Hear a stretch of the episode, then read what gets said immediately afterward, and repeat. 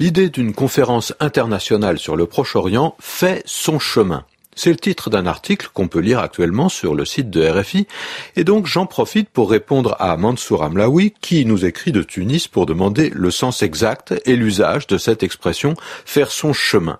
C'est intéressant parce que ça a plusieurs emplois qui semblent d'ailleurs changer. Depuis longtemps, Faire son chemin signifie arriver à une belle situation, d'un point de vue professionnel et aussi d'un point de vue social. Hein. Quelqu'un qui a fait son chemin, il a un poste important, il gagne bien sa vie, c'est quelqu'un de plutôt connu dans son milieu avec cette idée que ça ne s'est pas fait tout seul, ça s'est fait petit à petit, lentement mais sûrement comme on dit. Il a progressé. Ce n'est pas un héritier qui n'a rien eu à faire. Les choses n'ont pas été si rapides que cela. On dit aussi qu'il a fait son petit bonhomme de chemin pour montrer justement que ça a été lent et progressif. Mais de plus en plus, on emploie cette expression à propos d'idées qui semblent au départ irréalisables, incongrues, bizarres, bref, qui sont plutôt rejetées.